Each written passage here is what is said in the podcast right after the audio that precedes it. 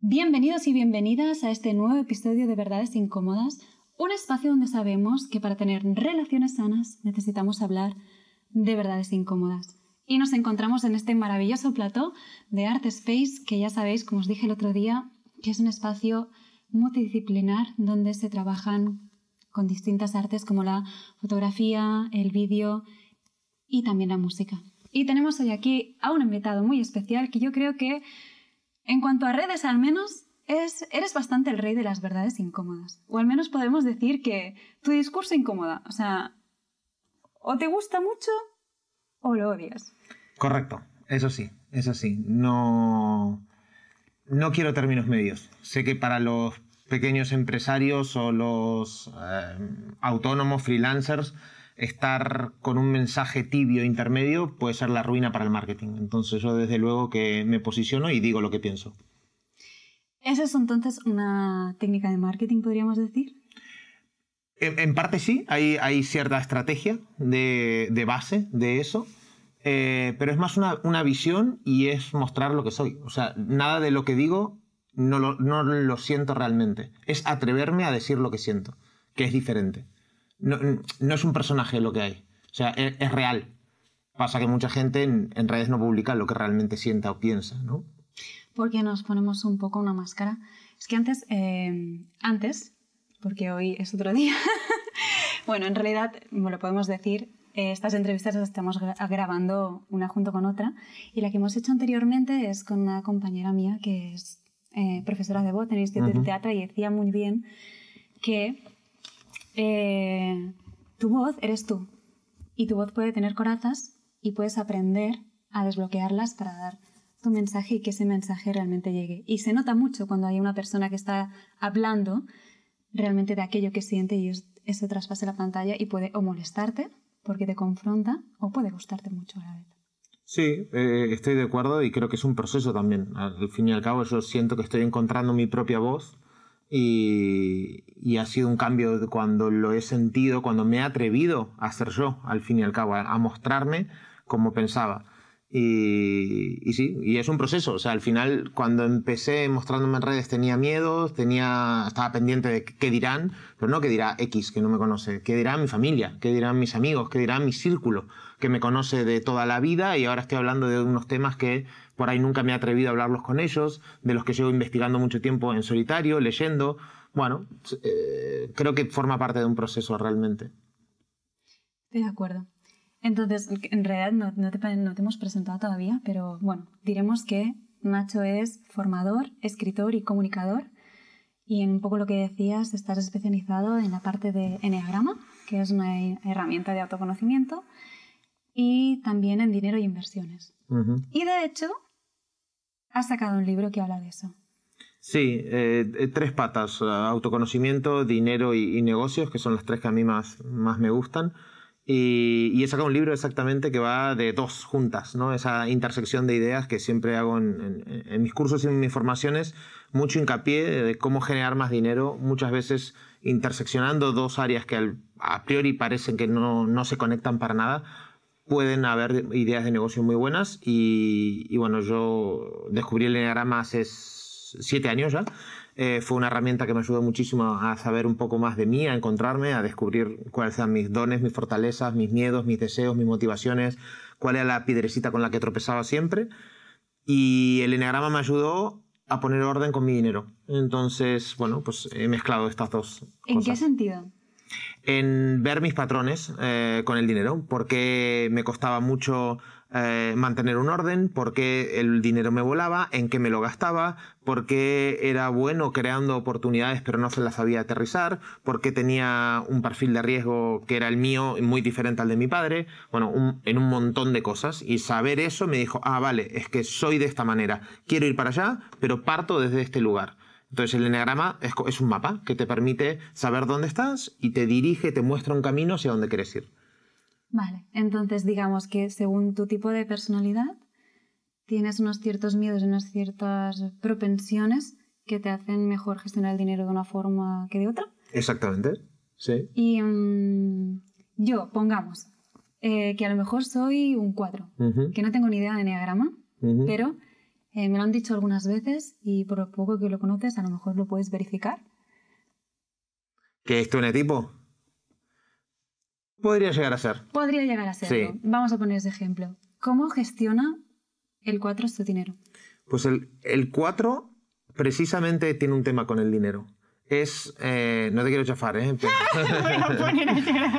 Pero. es una persona que, que le da muchas vueltas al dinero, que tiene cierta tendencia a caer más en la escasez que en la abundancia. Eso es un poco... Todos los eneatipos tienen su parte luminosa y su parte oscura. No y a todos se le puede dar la vuelta. Y a todos se le puede dar la vuelta y todos tenemos que aprender de todos. Eso es lo bueno. Hay muchas cosas del 4 que es muy interesante que, que yo aprenda como 7 y vos del, como 4 mía del 7, ¿no? Y así de todos. Pero sí que el 4 es una persona que no tiene... Ah, le da cierta pereza el dinero muchas veces. Lo ve como algo muy mundano, muy eh, terrenal, como que no va con él. Como el 4, eh, vamos a poner que no es una herramienta el para poner etiquetas, ni mucho menos. Es para darte cuenta de dónde estás y salir de la caja en la que estás, no para ponerte etiquetas. Pero el 4 es una persona más, sí, artística, que le gusta más eh, lo, lo intangible, lo cosas que no sean tan terrenales, tan normales, porque lo normal el 4 lo ve vulgar. Entonces el dinero muchas veces lo ve como que no va con él. Y entonces se va distanciando del dinero. Entonces, el 4, sobre todo... Aunque piense que lo quiere, pero en realidad lo rechaza. Aunque piense que lo quiere, sí, pero hay algo de él que va en contra del dinero. O sea, es un tema de creencias, muchísimo, muchísimo. El 4 es el que más tiene que trabajarse la mentalidad del dinero, desde luego. ¿Por qué? Porque hay un, hay un, origen, hay un problema de base, de origen, de cómo pienso en relación al dinero, cómo me relaciono yo con ese dinero. Y en base a que vas haciendo un trabajo, y de hecho en el, en el apartado 4 del libro, propongo un ejercicio para resetear, digamos, lo que vos pensás del dinero. Y lo digo porque a mí me pasó, ¿eh? no soy cuatro, pero pensaba muy diferente a como pienso ahora sobre el dinero y eso era precisamente lo que me estaba frenando, de poder tener una tranquilidad económica. Los cuatro suelen sufrir más con el dinero.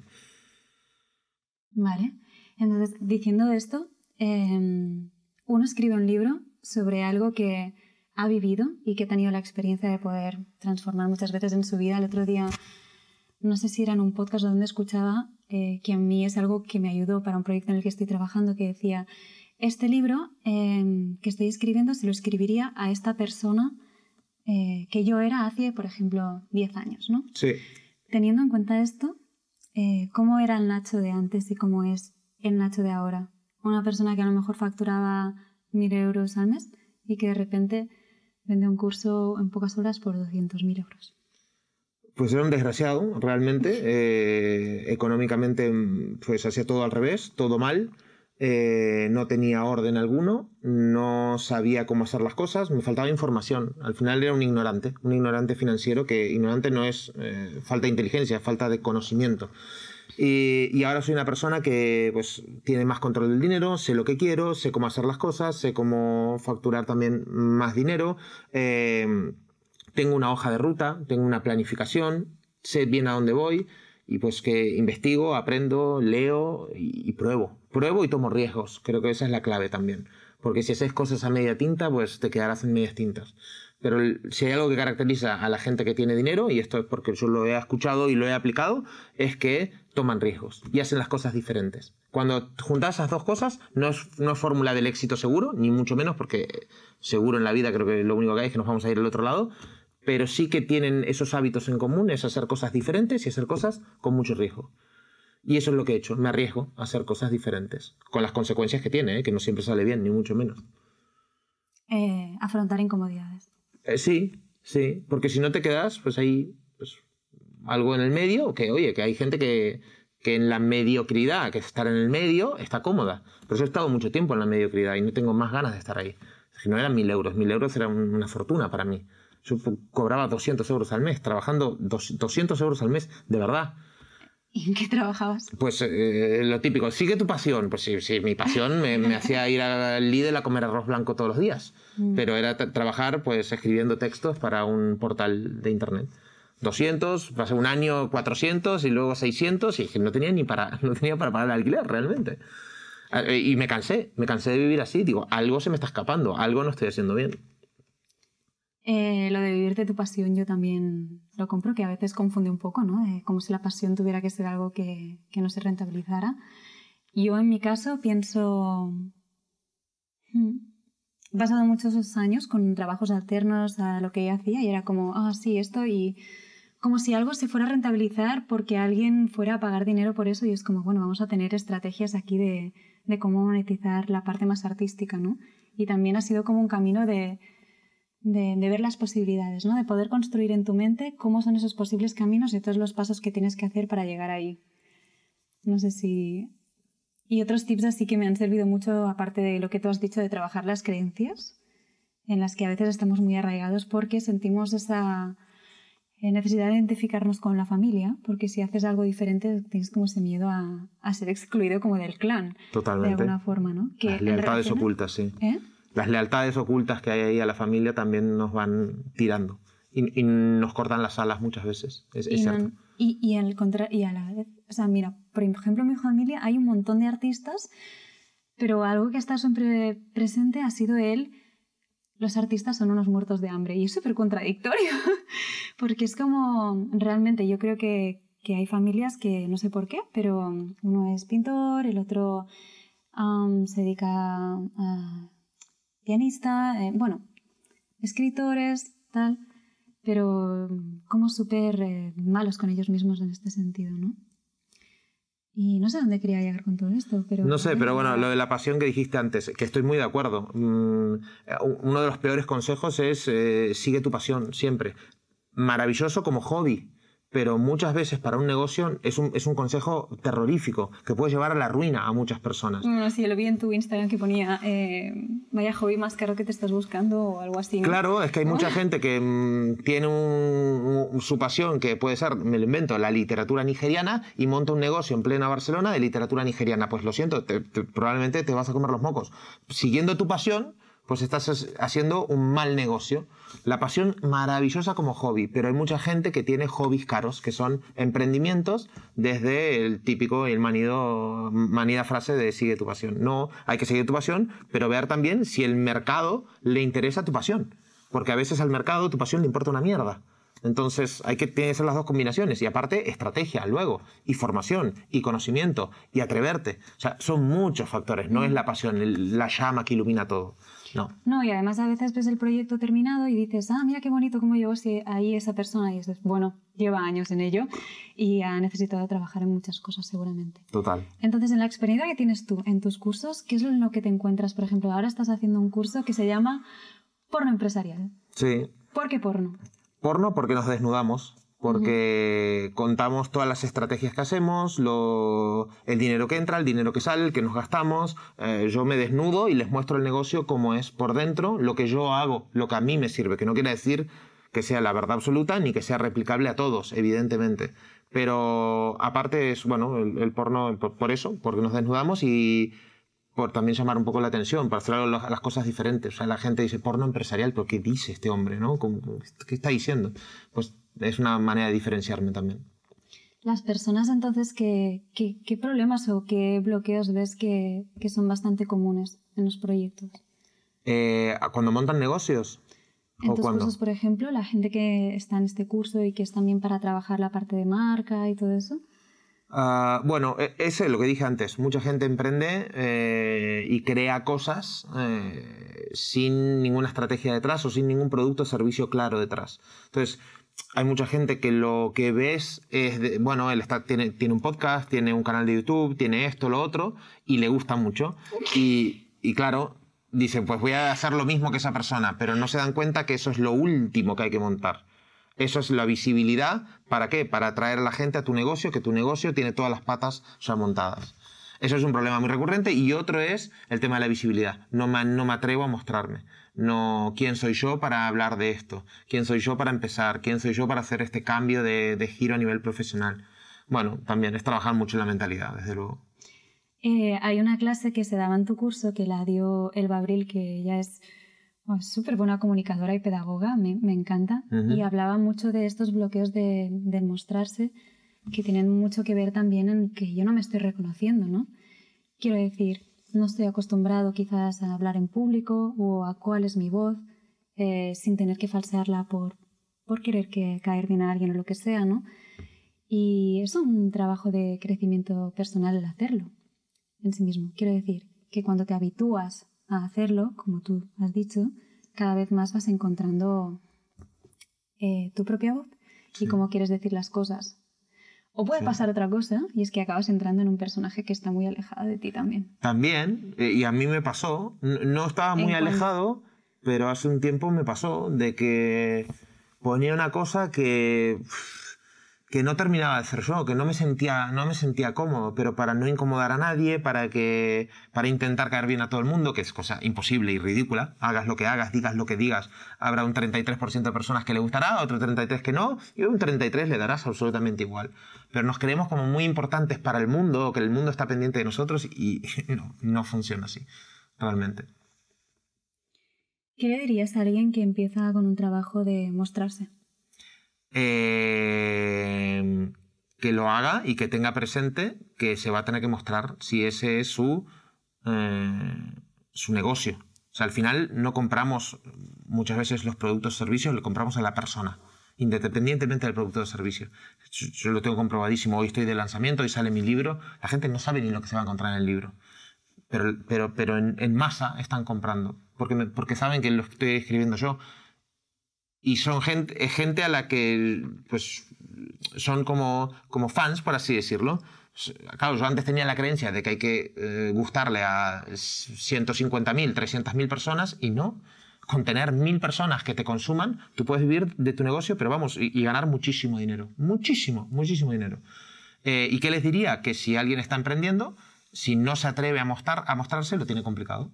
Porque uno es marketer de su negocio. O sea, la gente va a comprar a Mireia la gente va a escuchar este podcast, da igual, si es que la gente no sabe ni quién soy, pero te está acá por vos.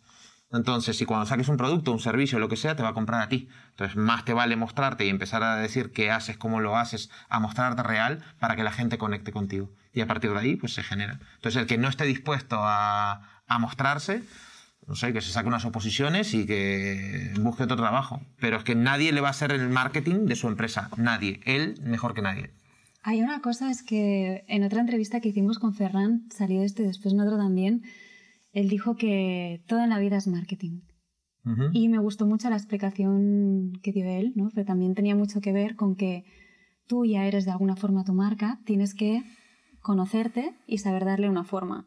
Y de alguna eh, es lo que haces cuando trabajas la marca personal, ¿no? Sí. Trabajas eh, unos colores, trabajas un tipo de comunicación, como soy yo cuando me comunico, ¿no? Sé que ahora hace poco, por ejemplo, te plagiaron la cuenta sí. y la gente sabía que no eras tú. Sí. Por cómo la persona hablaba a las personas que estaban ahí, ¿no? Correcto. Eso es tener una marca bien... Bien trabajada, ah, sí, totalmente. Eh, que sepan que, ah, no sé, la identidad visual, la identidad verbal, eh, todo, está trabajado. Es que todo yo, estoy de acuerdo en que todo es marketing, muchísimo. No sé si todo, pero mucho es marketing. Muchísimas más cosas de las que pensamos. Pues que tenemos a veces la idea que como que el marketing hay que construirlo y mucho tiene que ver en realidad con saber cómo eres tú. Porque eso ya dice mucho, o sea, simplemente es darle una forma externa a algo, a una entidad que ya existe en sí misma. Totalmente. Sí, y, me, gusta mucho esto, eh, perdóname que te interrumpa, porque eh, mucha gente piensa, no, a mí yo no tengo marca personal o la marca personal no es importante. Sí, tú tienes marca personal. O sea, mi, mi, suegra, que tiene 70 años, no lo sabe, pero tiene una marca personal. Lo que ella hace comunica, cómo ella habla, sus gestos, sus acciones comunican todo el tiempo. Entonces, más nos vale trabajar nosotros eh, nuestra propia marca personal para poder decidir qué queremos mostrar al mundo que no lo que los otros piensen cada uno su cosa. Entonces todo el mundo tiene marca personal y todo el mundo debería trabajarla. Independientemente si tienes tu propia empresa, trabajas por cuenta ajena. ¿eh? Em, dentro de todo esto, también hay como estrategias o cosas que nos ayudan a comunicar nuestro producto, nuestra marca. Una de ellas sería el copywriting o em, la comunicación persuasiva. Yo tengo un poco de rifirrafe, pero es porque creo que hay cosas que ayudan porque te dan una asertividad, pero hay cosas que las siento muy forzadas. ¿Tipo? Por ejemplo, mm, porque yo sé que tu deseo es ese y este producto va a cubrir tu deseo. Y lo sé bien. Cutre, sí, claro. Ay, no es cutre, dicho de esta forma también muy televisiva. Pero que a veces es como... ¿Cómo sabrás tú cuál es mi deseo? en plan... Claro, pero el copywriting, O sea, ¿cómo hacer esto de manera honesta y no invasiva? vale. Ahí es porque ah, o no le estás hablando a tu cliente ideal, ¿sí? O el copy está mal hecho. Pero cuando yo tengo muy afinado muchas veces cuál es mi, a, a quién le estoy hablando. Entonces yo sé perfectamente cuál es el dolor de esa persona. Y le hablo a esa persona. Y si te chirría mi mensaje, es que no, no va dirigido a vos y no pasa nada. No pasa nada. Pero es que el copy hay que trabajarlo bien. El copy es la, eh, el arte de escribir para que la gente haga lo que uno quiere. Es que dicho así, suena muy manipulador. Sí, te estoy manipulando. Para bien. Y a mí me... A mí me... ¿Tú crees que alguien va a querer comprar algo que no necesita? No. Es que no se trata de vender algo que no necesita. Ahí sí serías un vendehumo. Yo no puedo ir y vender. Yo, yo no quiero nunca jamás vender algo a alguien que no necesita. Yo le estoy dando lo que necesita a la persona que lo necesita. Si no, no lo quiero. De hecho, yo rechazo gente. A mí la gente me pregunta y me dice, no, tú no, fuera. Lo, lo último que quiero es un cliente descontento o una persona en un curso que no necesita. Vale, correcto. La cosa sería, eh, por lo que tú me explicas, yo sé que esto te va a ayudar, por lo tanto, Claro, claro. Tú estás ahora en el curso de porno empresarial porque te va a ayudar. Si tú estuvieras ahora trabajando en otro lado, no me vas a pagar 500 euros. Digo, no, Mireia, no, gracias, fuera. Es que no, no, no, no lo vas a aprovechar, no lo necesitas. Invertilo en un viaje. O guárdatelos, o lo que sea. ¿qué otros tips hay de, de copywriting y escritura persuasiva? Uf, hay muchos. Eh, hay una barbaridad. Los damos todos en el curso de porno empresarial. Ya llegará la, la lección de copywriting. Eh, pero al final creo que la clave, así a grandes rasgos, porque luego hay un montón de estrategias y técnicas para usar, pero la gran, la gran clave es conocer perfectamente el dolor de tu cliente y cómo ese producto o servicio que tú le das lo puede solucionar ese dolor o hacerle una transformación. Al, al final nosotros no com- compramos siempre transformaciones, eh, ya sean tangibles o intangibles. ¿eh? Pero entonces el cliente necesita saber que si está acá, con tu producto o servicio, va a irse a este lado. Pero que sea real, no le vendas humo, porque eso si no es un, es un negocio cortoplacista y está en juego tu reputación, tu marca personal. A mí la gente me repite, pero porque hago Porque productos confían en ti porque saben que el producto Exactamente. es bueno. y porque lo doy todo. Lo doy todo, de verdad. O sea, yo lo que quiero el que entra a, a mis cursos es que, es que mejore, es que aplique lo aprendido. Porque si no, no me sirve nada. Estaría teniendo un negocio súper cortoplacista y que estaría acabando mi propia tumba. Por eso estoy. Al final, cuando vendes algo, tenés que mostrar seguridad. Tenés que estar seguro de lo que estás vendiendo, de lo que estás haciendo.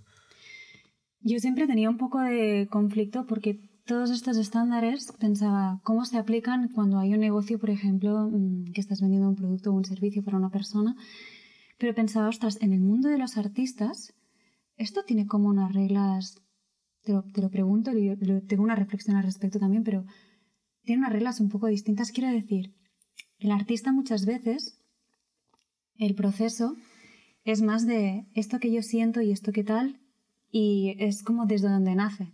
Después le doy un formato que puede encajar con tal, pero creo que el proceso empieza normalmente siempre más desde, desde mí.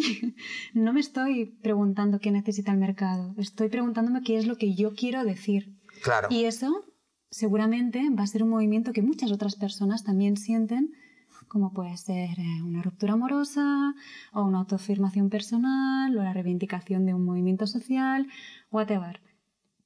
Pero es como, ¿sabes? Como si fuera desde otro sitio. Claro, pero por eso muchos artistas, que es un poco etiquetando, es el, el eneatipo 4, tienen problemas con el dinero. Porque se enfocan tanto en lo que yo necesito, en lo que yo quiero, en mis valores, en mis creencias, en cómo yo quiero creer la vida, que se olvidan de lo de ahí afuera. Y muchos cuatro son... y no negocian. Dicen, no, no, porque esto es así, yo lo siento de esta manera, este es mi arte, este es mi proceso creativo y no voy a negociar.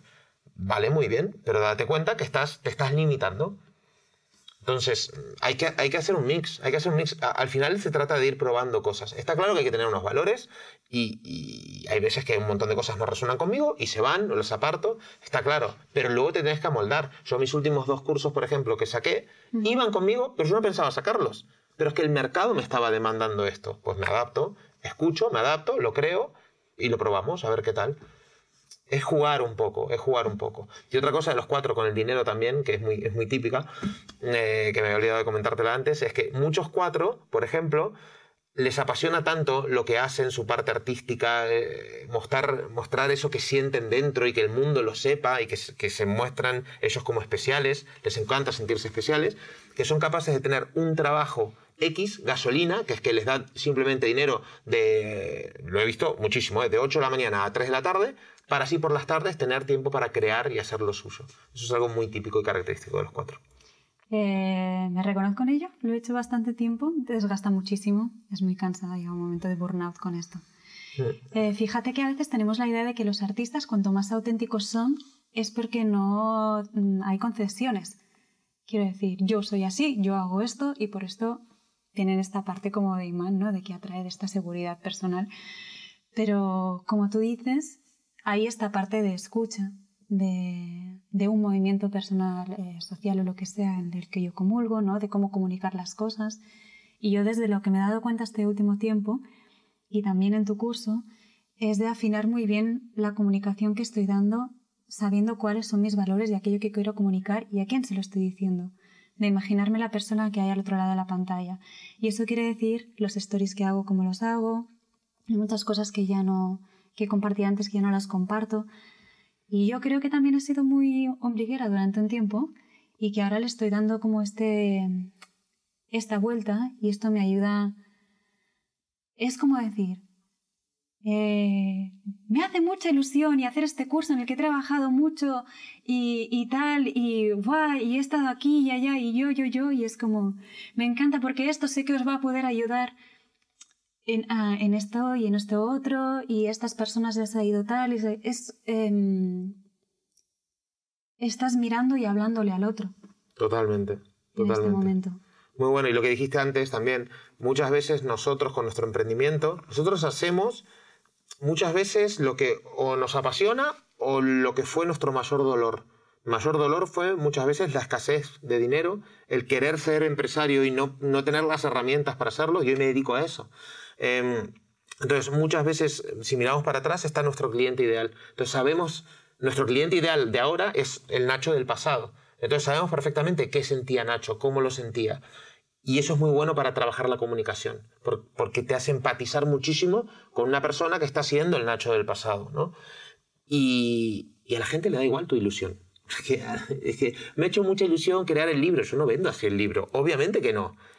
Yo me muero de ilusión. Me muero de ilusión con mi libro, me muero de ilusión cuando me llegue la cosa, pero no lo voy a comunicar tan así. Porque eso es, vale, la gente cuando compra, cuando consume algo, dice, ¿y yo qué me llevo de esto? Eso está pensando la gente. Vale, te hace ilusión, genial, pero ¿yo qué me llevo? Si yo me llevo algo, me alegro de que te haga ilusión. Pero si te hace ilusión y yo no me llevo nada, pues felicidades, chica. Porque de alguna forma las empresas y los negocios, una manera de servir al otro también. Cuando estabas diciendo esto, estaba pensando en influencers, por ejemplo.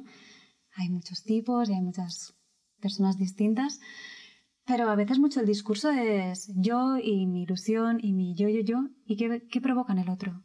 Que el otro quiera ser tú. ¿No? Entonces eh, no tiene ningún sentido esto. Hmm. Porque de alguna forma es cuando yo estoy comprando el producto de esa persona es porque me gusta cómo le queda ese bikini a esa persona. Y bueno, es una reflexión que estoy haciendo ahora, pero se nota mucho cuando hay discursos que te devuelven a ti, que notas que, que no estás em, proyectando y admirando al otro, que de alguna forma es algo necesario también, porque es como unos valores que a ti te gustan y sé que yo quiero ir hacia allí y yo voy a aprender de esta persona, pero yo no quiero dejar de ser yo. Y es bonito cuando ves esos discursos que le devuelven a uno que te está hablando a ti. Sí, sí, sí, sí, totalmente. Y al final creo que una de las claves, volviendo a esto también, es el hecho de dar. O sea, creo que nos, nos, nos, han criado, o al menos yo he funcionado siempre, de reclamar cosas. de pedir, o sea, exigir desde una posición que, que no soy nadie, no, ¿qué estoy aportando yo, no? Y desde que hice un poco el cambio dije, voy a empezar a dar, a dar, a dar, a dar, y después, no sé, es como que la, la gente valora eso. Y, y, y, te vuelve, pero no doy para que me vuelva, es que me sale dar, me sale dar. Y, y bueno, no sé, eso, desde que lo hago, me, creo que me va mejor la vida. Es un cambio de posición. El hecho de ser padre también te hace verlo distinto, supongo. Eh, puede ser, eh, puede ser porque más o menos coincide ahí también. Sí, puede ser. Bueno, es posicionarte distinto, ¿no? Es como realmente cuando eres hijo, solo hijo, eh, eres el hijo de. Pero cuando eres padre, eres el padre de. Y, Sí. y es de posicionar distinto también en relación a tus padres, no solo a tus Totalmente, hijos. totalmente. De hecho, yo lo sentí mucho eso cuando nació Bruno. Bueno, Bruno ahora tiene dos años, dos años, dos años. Eh, yo hice un clic con mi papá. Es como, claro, vale, lo que vos decís. O sea, ya es como que de repente hablamos de adulto a adulto. Está claro que siempre va a ser mi papá, siempre, y siempre voy a ser su hijo, y está buenísimo. Pero es como que yo sentí al menos, clac, un, un pasito más. eh. No sé, como que nos igualamos más de adulto a adulto. Sí. Bueno, yo no soy madre todavía, pero, pero lo siento con, con los años que puedo comprender también mejor. Mm. Antes mi padre siempre, cuando yo le decía, hablaba de proyectos, siempre me decía, eh, ¿pero te pagan por eso o no? Y así, con su acento gallego. Y yo, bueno, papá. y ahora cuando me lo dice, eh, entiendo como que mi padre lo que quiere es que si en algún momento él se va de este planeta, que su hija tenga los recursos como para sostenerse y es como que mi hija esté bien. Claro. Y lo leo desde aquí y es algo distinto. Total, total. Bueno, te quiero, papá. Em, ¿Qué más? Te quería preguntar, así para ir cerrando también un poco, una cosa eh, en tu labor empresarial, en tu movimiento empresarial, que tú hayas dicho, ahí le cagué, pero aprendí muchísimo de esto. Eh... Que te voy a decir un cliché, ¿eh? Te lo voy a decir, pero es que, claro, cagarla. O sea, una cagada que no es una cagada, Claro. pero un error del que aprendí mucho. Claro, pero entonces no es un error, porque... eh, vale, pero no... eh, claro, es que todo me ha dado aprendizajes buenos en realidad, pero... Ay, ¿cuál te diría? Por ahí... Arrastrarme y mendigar. Sí. ¿En qué sentido? en ir de mu- mucho detrás de las personas, de un trabajo, de, de una cosa, ya a niveles que decís, eh, Nacho, te estás arrastrando, por favor, ten un poco de dignidad. Eh, O sea, de como querer que, que te compren algo y con- en ese no, no sé si que me compren, pero de intentar, o sea, yo me, sentía muy artista también antes, que en cierta parte, hermano, no sé qué es ser artista realmente. Todos somos artistas. ¿eh? Sí, ¿no? Un poco todos. Pues cuando con lo del periodismo. El periodismo, pues yo me dediqué muchos años al periodismo de tenis y quería tener, bueno, tuve mi programa de radio, mi- mis cosas, y- pero no tiraba, o sea, económicamente me iba como el culo. Entonces me arrastraba hasta cierto punto tremendo de que quería que saliera adelante, hasta que ya claramente la vida me decía, "Che, date cuenta que Por no es por no ahí, es, por ahí no es, por ahí no es, o sea, se, se me traba una vez, dos, tres. Señales de la vida que al final es como, bueno, Sí, tiene que ser un poquito más fluido, un poquito más fluido. Y si no, ojo, también está bien, es un sim- síntoma de que te apasiona algo, es no desfallecer, ¿no? A la, a la primera. Pero, hostia, si 40 veces, chico, date claro, cuenta. pero a lo mejor es como, eso que para mí es importante, me lo llevo pero a otro terreno. No es que lo deje, sino que lo voy a utilizar con otros fines en otra cosa. en otra Sí, desde otro lado, exactamente. Al final lo que que me gusta a mí que es comunicar. Pues no era el periodismo de tenis, ahora comunico desde otro lado, desde pues, negocios, comunicación, ventas, copy. Claro. Es que hago tantas cosas ahora que... Sí, pero, pero al final el verbo es el mismo, que es comunicar. Que es comunicar, claro. Sí. Eh, un sueño por cumplir. Un sueño por cumplir. Hasta, hasta hace poco te hubiera dicho vivir en Australia o en Estados Unidos. Eso sí que hubiera... Sí, pero claro, ahora me decís y me da cierta pereza también. Entonces... eh, no, no sé, un sueño que, que mi pareja está embarazada ahora y que en el siguiente embarazo vaya todo bien. Eso es lo único que quiero. Y por último, tú sabes que hay una pregunta que hacemos a todos los invitados, eh, que es, ¿qué es para ti una verdad incómoda? Y una verdad incómoda que te haya cambiado la vida. Yo escucho este podcast y no me las he preparado y me he olvidado y las digo, cuando, cuando me dijiste, digo, ay, me las voy a preparar para ir. Y no, me olvidé. Tengo que decir que me hace mucha ilusión cuando la gente dice, eh, soy oyente del podcast. Sí, sí, sí, sí, sí, yo te escucho siempre. Eh, ¿Qué es una verdad incómoda? Ah, una verdad incómoda, al- creo que al final puede ser eh, atreverte a, mostrar una parte verdadera de vos y hacer como un, salto, una evolución personal. Eso puede ser una verdad incómoda.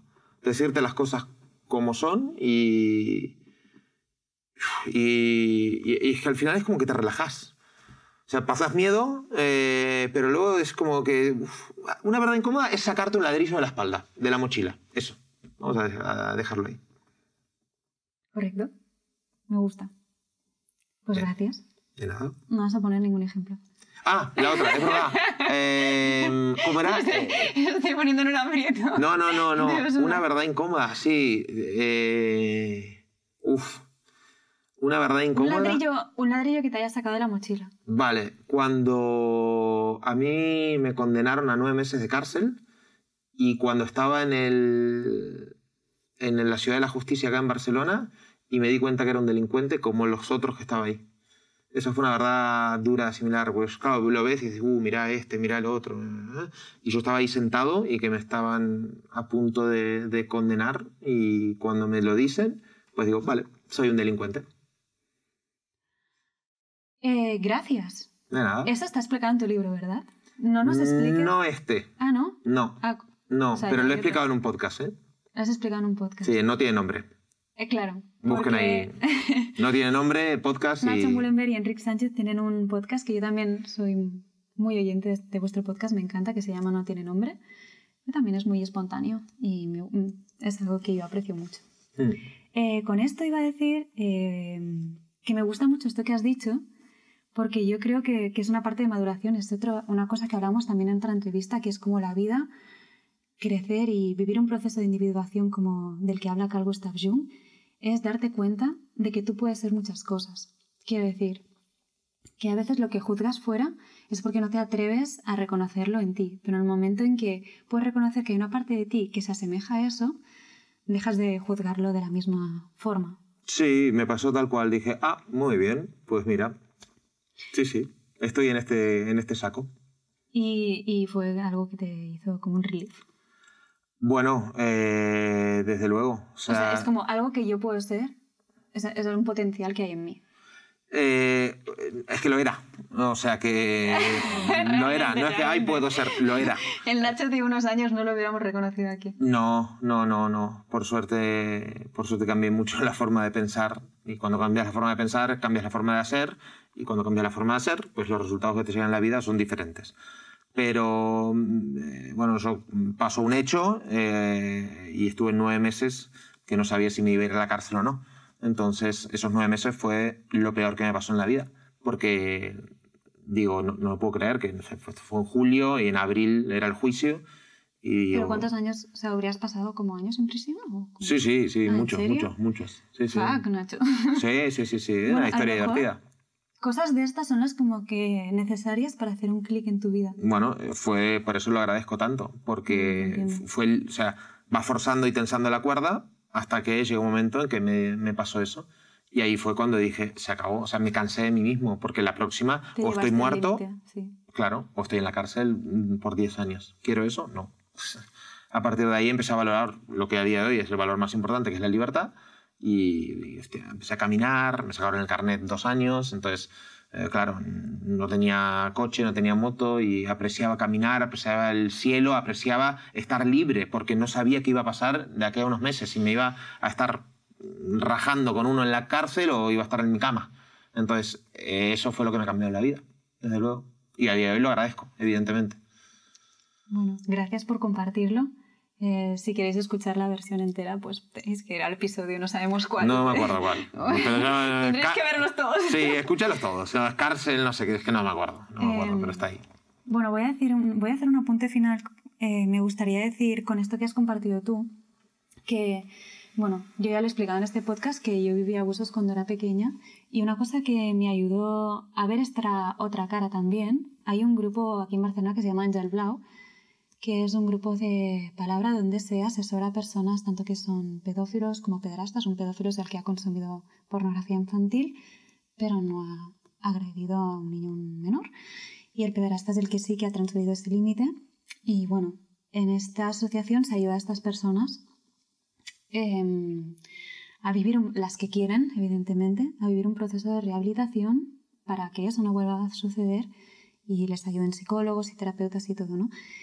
Y hay un espacio en el que, y voy a dejar esto muy claro, hay que estar muy preparado em, para vivir esto, sobre todo personas que han vivido abusos, en el que se encuentran estas personas para poder tener un diálogo y para poder ver esa otra parte, ¿no? Hay una película que se llama Mashabel también, que habla un poco de esto, de terroristas de ETA y personas que, que, han, que les ha afectado em, agresiones terroristas que se ponen a hablar todos ellos juntos y es como ver esa otra cara también.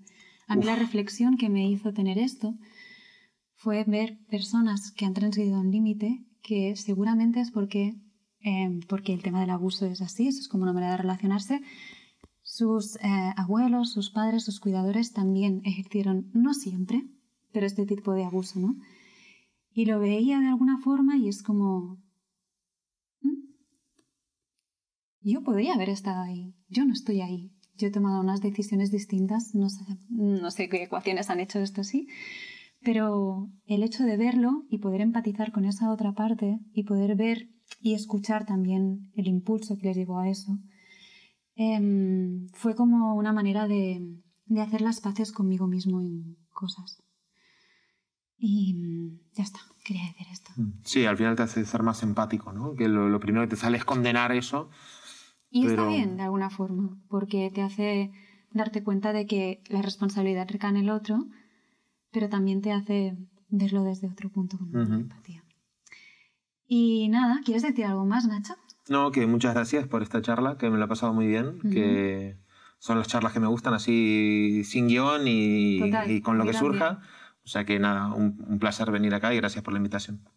Muchas gracias a ti también, me ha encantado este podcast y a los que y las que nos estáis escuchando siempre digo lo mismo, pero espero que os haya sido nutritivo y nos vemos en el próximo episodio de Verdades Incómodas, un espacio donde sabemos que para crear relaciones sanas necesitamos tener conversaciones incómodas. Gracias.